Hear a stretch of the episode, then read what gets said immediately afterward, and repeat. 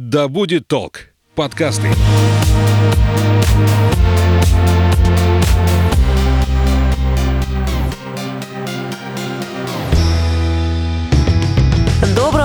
Суток! Это подкаст «Конюх Федоров», где мы говорим о туризме, об осознанном туризме, об ответственном туризме, о видах туризма, о том, как отправиться в путешествие с головой и вернуться полным впечатлением. Говорим мы с нашим экспертом, кандидатом географических наук, тревел-коучем, основателем компании Field Travel Анной Статвой. Аня, привет! Привет, Саша. Ой, сегодня поговорим на мою самую, наверное, любимую тему, о самом любимом виде путешествия. Это сплавы. Замечательная тема. Я тоже их люблю. Так и называется, да, вид туризма? Сплав. Ну, вообще называется, если вид туризма брать, то это водный туризм. Если говорить о направлении так глобально, то это один из видов спортивного туризма, потому что на основе преодоления тех или иных категорийных рек человек э, получает э, соответствующие спортивные разряды. Сколько категорий? Ну, вообще все реки классифицируются от первой до шестой категории сложности, и эта категоризация зависит э, не только от продолжительности сплава по дням, от протяженности маршрута по километрам, но и главным образом она зависит от наличия тех или иных локальных препятствий на реке, в качестве которых могут быть пороги, бочки, шеверы, расчески, такие вот достаточно опасные вещи. Не хочу никого пугать, потому что сплав сплаву рознь, да, и не обязательно заниматься этим в спортивном плане, да. Можно просто сплавляться по рекам в качестве отдыха. Мы когда говорили о горах, говорили о том, что не стоит начинать э, с большой вершины. Здесь, наверное, также не стоит начинать с большой категории. Да, безусловно. Я всегда говорю о том, что движение должно быть поступательным, поэтому, во-первых, начните с рек первой категории сложности, а во-вторых, начните с небольшой продолжительности, потому что важно попробовать ваше, это не ваше, как вы вообще себя чувствуете на реке, да. Нужно учитывать тот факт, что когда происходят длительные сплавы, вот когда мы сплавляемся по рекам в течение там одной или двух недель, мы, естественно, совершаем какие-то радиальные выходы для того, чтобы размять еще и ноги, да, для того, чтобы посмотреть что-то вокруг, посетить какие-то интересные объекты, а видеть не только реку вот на протяжении этих недель. Когда плывешь, видишь же не только реку, еще и вокруг смотришь. Это один из тех видов, когда можно наблюдать. Не нужно обязательно концентрироваться. Я говорю о реках, которые спокойные. Если не нужно там следить за порогами. Да, да. Действительно, вот в этом плане водный туризм имеет вот э, колоссальное преимущество перед, наверное, другими видами активного туризма, что здесь очень большую роль играет эстетическая составляющая, и здесь у вас всегда есть время и возможность вот предаться такому созерцанию, видеть вот эти меняющиеся картины берегов, всегда есть возможность пообщаться с теми, кто с вами на одном сплав-средстве. У этого вида отдыха очень много плюсов, я считаю. На чем сплавляются обычно? Ну, разные есть сплавсредства в зависимости от рек. Это могут быть каяки, могут быть байдарки, причем э, разные по своей конструкции могут быть надувные, могут быть каркасные. Это могут быть рафты, спортивные катамараны, могут быть просто надувные и не только надувные лодки. То есть вариантов очень и очень много. Кому-то больше байдарка по душе, а кому-то больше катамаран. Многие думают, э, вот что катамаран — это такая железная штука с педальками, да. На самом деле это не так, потому что спортивный катамаран, с помощью которого сплавляются как раз по рекам, в том числе по категорийным рекам, он представляет собой надувные баллоны и закрепленную на них раму. Это достаточно устойчивое такое сплав-средство, которым пользуются на реках э, даже в самой высокой категории сложности. Меня недавно спросили, а если я плавать не умею? Ну, смысл есть мне ехать туда? Самый часто задаваемый вопрос. А опять же, человек, который ни разу не был на сплаве, он как-то себе рисует какие-то картины, да, это картины самые невероятные, он говорит, я не могу поехать на сплав, я не умею плавать. Я говорю, ну ты же не будешь плыть по реке, да, ты, во-первых, будешь а, находиться на сплав-средстве. Второе, обязательно, неважно, а, какой сложности река, какой продолжительности сплав, умеете вы плавать или нет, вы все равно будете находиться в спасательном жилете. Даже если по каким-то невероятным причинам на спокойной реке вы оказались там в воде, вы все равно не утонете. Поэтому поэтому нужно просто соблюдать определенные правила техники безопасности, ну и быть дисциплинированным человеком. А многие думают, что сплав это не для детей. С какого возраста можно начинать брать с собой детей? Если это однодневные сплавы, а, непродолжительные, можно брать детей с трех лет. Опыт показывает, что ребенок прекрасно себя чувствует там в той же байдарке или на катамаране. Не факт, что вы ему дадите весло в руки, просто потому что он не сможет его либо поднять, либо удержать, но э, ребенок будет счастлив. То есть для него это будет нечто новое, любопытное, интересное. Если речь идет о более длительных каких-то вариантах, да, двух, трехдневных или там недельных, ну, туда уже нужно брать детей, конечно, постарше, где-то со школьного возраста. И что касается категорийных рек, там, конечно, уже речь идет о возрасте 18+. Когда состоялся твой первый сплав, и где ты уже побывала, и сколько групп ты уже сводила как инструктор? Ой, первый сплав я, наверное, сейчас не вспомню, это было где-то очень-очень давно. Но я хочу сказать, что водный туризм у меня стоит на втором месте все-таки. Я больше люблю ходить пешком, тем не менее сплавляюсь я ежегодно, вот как минимум один такой полноценный, то есть длительный поход в сезон у меня есть. Но э, сколько групп я сводила, это, наверное, очень сложно посчитать. Это действительно много. И реки тоже сложно посчитать. Больше трех десятков точно. Где-то какие-то реки, где я была однократно, где-то какие-то реки я была многократно. Да, вот, например, у нас в Омской области понятно, что по всем рекам, по которым можно сплавляться, я сплавлялась, и по большинству из них много раз. Например, вот моя любимая Тара, я каждый год туда езжу. Общее количество сплав у меня по ней составляет 29, но э, другие реки там где-то там Шиш, Туй, там по 3, по 4 раза и так далее. Но есть э, реки, до которых сложно добраться в каких-то отдаленных регионах нашей страны. И там, конечно, однократная была. Вот, например, в прошлом году мы сплавлялись по рекам Колымы. То есть это были три реки, но одна в другую впадали. Это Хитам, Алтан, Бахапча и, э, собственно, сама Колыма. А, это, конечно, место, куда попадешь один, два, наверное, раза в жизни, но оно того стоит. То есть у нас вообще в Сибири, на Дальнем Востоке огромное количество интереснейших рек, интереснейших как в спортивном плане, так и в таком природном плане. И есть возможность вот побыть, что называется, один на один с природой. Но здесь нужна тогда подготовка основательная, да, правильно? Да, безусловно. То есть такой э, серьезный сплав, он готовится, ну, как минимум за полгода, а вообще и за год. Что именно нужно подготовить? очень э, хорошо должен быть разработан план всего этого э, мероприятия, то есть изучен картографический материал, составлен вот план по дням, рассчитан километраж, обязательно предусмотрены аварийные, что называется, варианты выхода с маршрута, если что-то случится. Если мы говорим о том, что это места не заселенные, то они, соответственно, должны быть проработаны. Плюс это обеспечение безопасности с точки зрения оформления всей документации, то есть это обязательно страховка, постановка на учет э, в МЧС, это оформление маршрутной книжки. И обязательно обратная связь, как будет осуществляться, если учесть, что это места, где не ловит обычный телефон, да, то есть нужно иметь либо спутниковый телефон, либо мы имеем вот трекер, с помощью которого можно сообщить вообще о своем местоположении и послать сообщение относительно состояния группы и вообще общего состояния дел. Вопрос вопросы безопасности – это вопросы заброски, то есть нужна либо заброска на спецтранспорте, на каком-то сверхпроходимом, либо это может быть вертолетная заброска, заброска на катере. Была у нас такая история, когда это была заброска через перевал, мы несли на себе сплав средства, то есть какая-то часть груза у нас а, шла на конях, но большую часть мы несли сами на себе, и вот весь день мы а, сначала поднимались в горы, потом спускались с этой горы, для того, чтобы добраться до э, реки, по которой мы хотели сплавляться.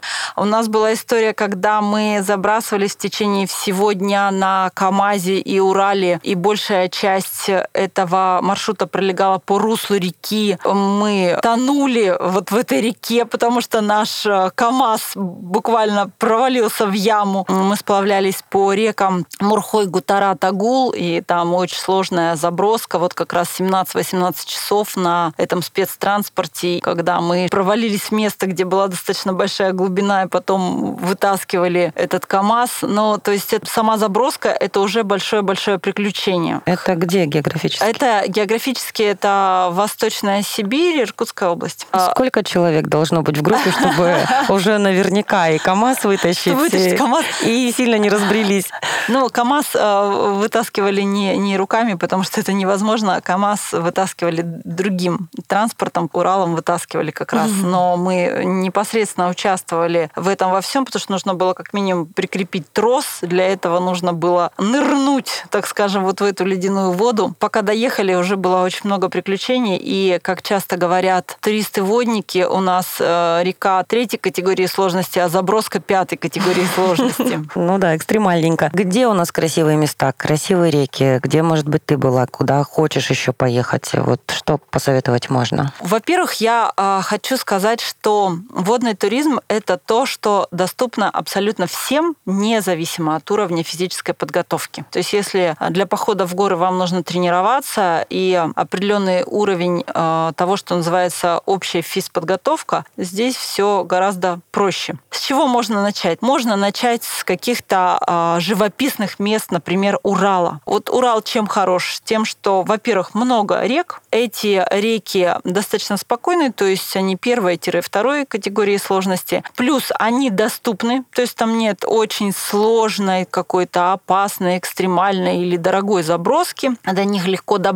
и они изобилуют там какими-то скалами, пещерами и так далее. Самый простой пример – это река э, Чусовая, Свердловская область, Пермский край. Прекрасная река, до которой можно просто из Екатеринбурга добраться но на электричке, угу. и которая прекрасно подходит для сплавов с детьми. Юрюзань, та же Уральская река. Река Белая в Башкирии, ну, невероятно живописная, очень красивая. Чуть-чуть подальше там на север это река Вишера, тоже потрясающая, интересная река. А реки Западной Сибири, они все спокойные, потому что у нас нет э, горного рельефа, соответственно, все реки имеют первую категорию сложности. Если идти туда уже в Восточную Сибирь, это уже горные районы и реки посложнее, то есть это а, можно рассматривать как следующий этап после того, как вы прошли что-то простое. А, очень красивая река Мана. Прекрасная река. Она, кстати... Это какой река? Это Красноярский край, то есть э, относительно недалеко от Красноярска. Опять же, можно сплавиться там за выходной день на каком-то участке, можно выбрать участок подлиннее, причем, опять же, где-то в пределах первой второй категории сложности, если не брать там самые верховья, там Манские пороги, то, опять же, река доступна для семейного отдыха. А река Сисим, предположим, третья категория сложности. А реки,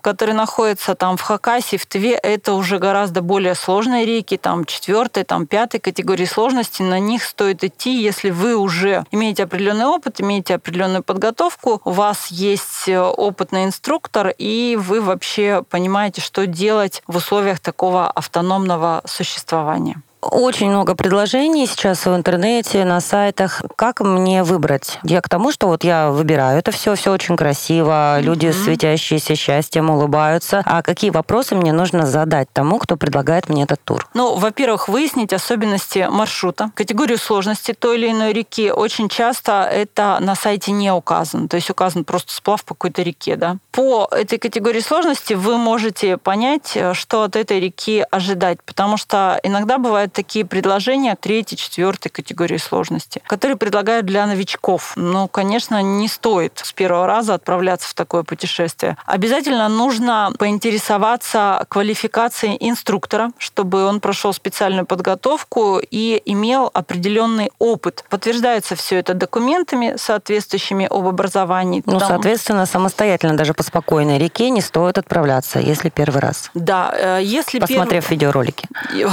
Да, знаете, такая опасная вещь. Если у вас нет опыта, и вы решили вот отправиться а, в такое путешествие самостоятельно, в одиночку или а, даже с, с товарищами, нужно как минимум с кем-то проконсультироваться. Плюс изучить все то, о чем я говорила. Это отзывы, отчеты о походах. Их достаточно много на просторах интернета. Обязательно изучить картографический материал и обеспечить э, себе все, что необходимо для комфортной жизни. Озаботьтесь озаботиться возможностями получения питьевой воды, потому что не из каждой реки, так скажем, можно использовать воду, да, понять, где вы будете эту воду брать. Это самое главное, что нужно для выживания. Я когда готовлю тот или иной поход, я всегда а, изучаю климатические особенности местности, то есть смотрю средние температуры в том или ином месяце, смотрю экстремальные температуры и понимаю, на что нужно рассчитывать, то есть какая может быть самая низкая температура в этот период времени, какая самая высокая. А, потому что если вы сориентируетесь только по средней, вы рискуете где-то там замерзнуть. Поэтому,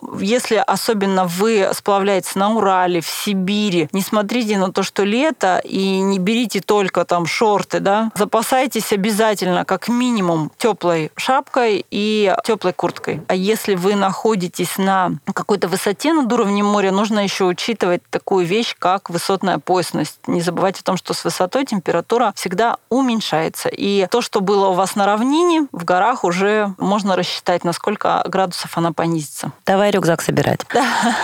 А что берем в обязательном порядке? В обязательном порядке берем, как я уже сказала, теплые вещи. Даже если это самый теплый месяц в году, обязательно берем то, что называется дождевик, причем хорошего качества, не а, самый дешевый, который порвется у вас, зацепившись за первую попавшуюся там веточку. Конечно, желательно брать сапоги. Ну, раньше мы брали резиновые сапоги, сейчас э, снаряжение сильно меняется в лучшую сторону. Оно обеспечивает нам более комфортное нахождение в природе. Это сапоги, э, сделанные из материала, который называется Эва. Очень практичная вещь, в них всегда тепло, их можно протереть тряпочкой, они всегда будут сухие, в отличие от резиновых сапог. Это обязательно спортивная форма одежды, обязательно перчатки, как минимум для того, чтобы держать весло как максимум, если будет какое-то похолодание. Это, конечно же, купальные принадлежности. Все-таки мы рассчитываем на то, что нам удастся э, искупаться. Это учет особенностей насекомых в тот или иной период времени. Конечно, все снаряжение, которое связано с организацией питания, опять же, это индивидуальные кружка, ложка, миска и так далее. И это то, что обеспечит вам приготовление пищи. Как вы ее будете готовить? Либо это приготовление пищи на костре, либо это газовая горелка в тех условиях, когда нет у вас доступа к дровам. Такое тоже может быть, если вы сплавляетесь где-то, например, на плато Путарана. Да? Ну и, конечно же, это групповые вещи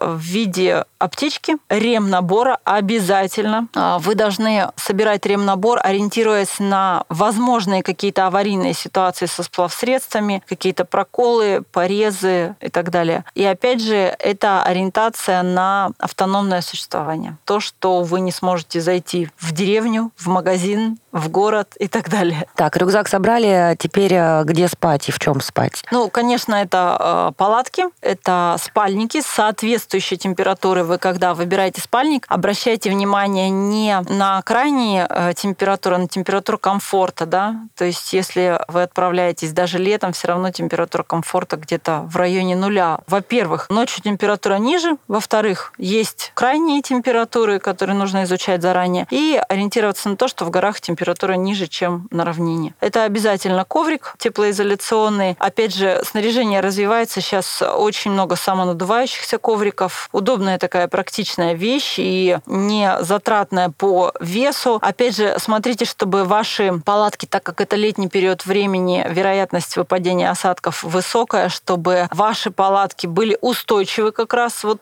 к этим самым осадкам, чтобы у вас не было неприятностей в этом плане. Как вести себя на реке, если вдруг что-то случится? Случилось с плавсредством? Не паниковать. Это самое главное. Помнить, что самое худшее, что с вами может случиться, вы искупаетесь. Ну, даже вещи потонуть могут, они же тоже едут. А, ну, во-первых, вещи, они на сплавсредстве привязаны, да, то есть даже если у вас э, рюкзак упал в воду, он не уплыл, он находится при вас. И опять же, если такая ситуация случается, вы должны понимать, что все ваши вещи, а самое главное, спальник должны остаться в сухом состоянии за за счет соответствующей упаковки. То есть, отправляясь на сплав, нужно иметь либо герморюкзак, либо а, обычный рюкзак, в котором каждая вещь упакована в полиэтилене. И вы знаете, что даже если рюкзак полностью ваш скупается, все будет в сухом состоянии. Это очень важно. И документы в том числе тоже, потому что столько я видела паспортов, которые сушились на костре. Не все доживали до конца путешествия. А, то есть, что нужно делать? Нужно причаливать к берегу, разбираться с тем, что случилось с, с вашим сплавсредством, соответственно, организовывать его ремонт и плыть дальше. Ань, мы говорили о препятствиях а, на реке. Э, давай повторим, какие могут быть препятствия. Прежде всего, это пороги, уступы в русле реки, которые обеспечивают падение воды. Но это а, главный вид препятствия, а, который влияет на категоризацию реки. Также это могут быть шверы, то есть камни в русле. Это могут быть бочки, большие валуны, они создают такое обратное, так скажем, течение. Если вы попали в эту бочку, вы просто не сможете на своем сплавсредстве сдвинуться с места, будете стоять, а, стоять в этой обратной волне. А что делать? Ну, для этого э, организуется страховка с берега, когда вам кидают спасательный конец, или он называется морковка в водном туризме, и с помощью товарищей вас из этой бочки выдергивают. Ну, лучше просто в нее не попадать. А, это могут быть расчески, причем это те препятствия, которые встречаются даже на простых реках. Это склоненное над рекой дерево, которое может представлять собой а, потенциальную опасность. Если вы попадаете под расческу, вы можете повредить сплавсредство или вас просто может скинуть с него. Поэтому нужно всегда держаться вот в средней части реки, стараться в такие места не попадать. Ну и еще опасность представляют прижимы, когда течением вас наваливает на ближайшую какую-то скалу, и в зависимости от того, насколько сильное это течение, могут быть сильные последствия. Ну и, конечно, часто опасность представляют собой какие-то породы, которые как бритвой разрезают ваши сплавсредства, да. Ну вот, когда мы сплавлялись по рекам Колымы, там есть такое понятие, как щетки Билибина, да, то есть это а, сланцевые щетки, которые действительно очень острые, и вот буквально мы чуть-чуть где-то зацепили эту щетку, в итоге полметра у нас такая образовалась дыра на катамаране, естественно, катамаран начал тонуть, но он полностью не утонет, потому что как минимум каждый баллон, он двухкамерный, да, то есть полностью весь воздух из него не выйдет, но, естественно, нам пришлось причаливать, и полдня мы потратили на то, чтобы все это заклеить, зашить, вернуть в прежнее состояние и уже пойти дальше. А от скольки до скольки человек группа может быть на одном катамаране, сколько человек помещается, mm-hmm. и что делать в экстремальных случаях, когда нет ни одного знающего человека? Ну, то есть в таком случае нужно инструкцию какую-то выслушать? В любом случае, если вы новичок, то вы пройдете обязательный инструктаж. И вы будете, по крайней мере, теоретически понимать, что делать в той или иной ситуации. Сплавсредства бывают, если речь идет о катамаранах, от двух до восьми человек, то есть э, разная, разная вместимость. И вы проходите как минимум инструктаж по технике безопасности. То есть, если вы повредили сплавсредство, да, если там на берег реки вышел медведь, ну, это тоже такая достаточно вероятная ситуация, если учесть, что медведи у нас встречаются на территории всей страны, кроме там уже крайней тундры, хотя даже на Чукотке в тундре тоже медведи есть. К этой ситуации тоже нужно быть готовым. Ну, то есть я как э, новичок, подключаясь к какой-то группе, могу это спросить э, с инструктора? Это а, обязательно инструктор должен провести работу работу по а, вашей подготовке. Что касается вот ситуации, когда ты говоришь, нет инструктора да, рядом, но если это несколько сплавсредств, то они, как правило, имеют между собой сообщение с помощью рации. И если у вас что-то случилось, вы можете связаться со своими товарищами и об этом сообщить. Ну, плюс то, что называется ремнабор, должен быть на каждом сплавсредстве. Если у вас произошла какая-то внештатная ситуация, вы всегда можете самостоятельно с ней справиться. Рыбачить с катамарана можно? Вообще можно, да. То еще с собой удочек можно взять? Вообще можно, да. Многие для этого и отправляются на сплав. Причем очень хорошая рыбалка, например, например, в устьях рек, то есть когда река, по которой вы сплавляетесь, принимает какой-то приток, вот там чаще всего нужно остановиться и уделить какое-то время рыбалке. Но оно того стоит. А дожде поговорили, о солнце. Тоже, наверное, да. такой хороший солнцезащитный крем нужен. Да, да, безусловно. Поскольку, вы знаете, некоторые думают, что вот тяжело при дожде сплавляться. На самом деле тяжелее всего при ярком солнце и при жаре. Очень устаешь, да, от этого зноя, особенно если там тебе нужно плыть весь день. И обязательно нужно защищать свою кожу, нужно одеваться, то есть одежда с длинными рукавами, длинные брюки. Я неоднократно видела, как люди, которые пренебрегали вот такими элементарными правилами в плане одежды, в плане использования солнцезащитного крема, страшно просто сгорали и получали такие нереальные ожоги даже за один день. Плюс отражение от воды, конечно, усиливает э, всю эту солнечную инсоляцию. Нужно очень внимательно к этому относиться. Нужно периодически останавливаться и охлаждаться в этой же воде, по которой вы сплавляетесь. Можно намочить головной убор. Нужно обязательно соблюдать э, питьевой режим, как минимум выпивать там 2-3 литра воды вот в такой жаркий день. И тогда ваше здоровье будет в порядке. По-моему, мы все рассказали подробно для тех, кто еще не был. Ну, самое главное, друзья, не бойтесь. Водный туризм – это прекрасно. И это подходит абсолютно всем. Начните просто с чего-то малого, однодневного какого-то сплава. Потом вы втянетесь, захотите поехать куда-то на недельку. Потом вы захотите поехать на какую-то более сложную горную реку и так далее. Сейчас все, кто купил путевочки на море, думают, да, водный туризм – это прекрасно. А я напомню, Напомню, мы говорим с кандидатом географических наук, нашим экспертом, travel-коучем и основателем компании Phil Travel Анной Статвой. Аня, спасибо тебе большое за разговор. Спасибо, Саша. Но нашим слушателям я хочу пожелать путешествуйте, сплавляйтесь и будьте счастливы.